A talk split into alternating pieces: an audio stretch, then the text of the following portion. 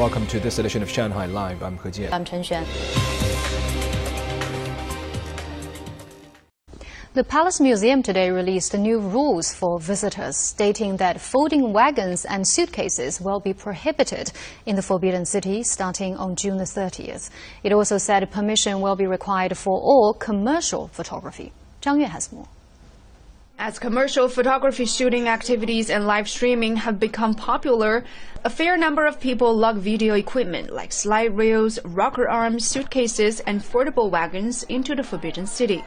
The museum said these may damage the site and negatively affect other tourists. Uh, the wheels of suitcases and wagons, which roll over the Imperial Gardens cobbled roads, may damage the patterns or even make the stones break apart.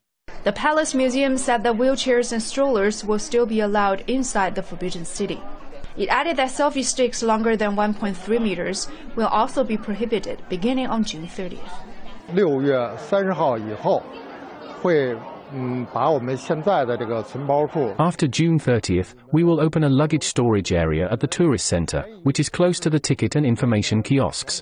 That will be convenient for tourists. It also stated that all types of performances, sales of goods or services, and commercial filming are prohibited without permission from the Palace Museum. Bloggers are also not allowed to do live streams or record in the palace's indoor areas. Zhang Yue, Shanghai Live. China's economy grew at a slower pace in May, the National Bureau of Statistics reported today, saying the economic recovery is not solid yet. Official data show that China's industrial output went up 3.5% year on year last month, 2.1 percentage points lower than that in April. Of all the industrial sectors, equipment manufacturing led the growth last month, reporting an 8% rise on a yearly basis. The data also show that retail sales last month were up 12.7% year on year, less than the 18.4% growth recorded the previous month. The Statistics Bureau attributed the slower pace of growth to what it called a complex and grim international environment and pressure on domestic structural adjustment. Also in May, China's unemployment rate among people aged 25 to 59 stood at 4.1%, narrowing 0.1 percentage point from the previous month, showing a fall which has lasted for three consecutive months. Airlines said more flights will be added to meet surging travel demand as the Dragon Boat Festival begins on June 22nd. Some airlines said discounts for students and services for passengers with pets will be available. Zhang Yue brings us the story.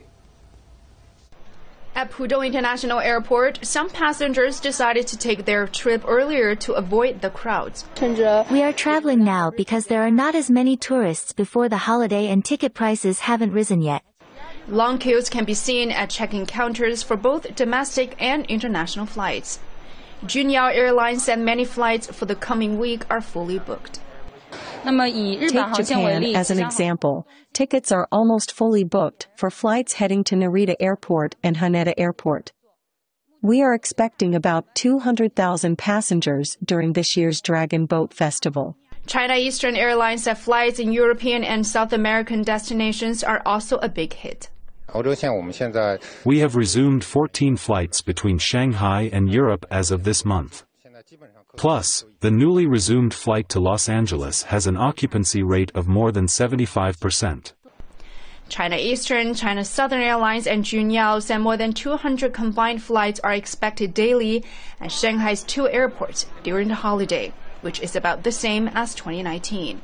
共计提供出港 Flights with a total of 63,000 seats will be available during the three-day holiday. Among the total destinations, passengers going to Guangzhou, Shenzhen, Beijing Daxing, Urumqi, and Chengdu will be able to take wide-body planes for some flights. Umetrip, a flight service app, said the average ticket price for domestic flights during the three day holiday is 948 yuan, almost 20% lower than during the May Day holiday. 张悦，上海 Live。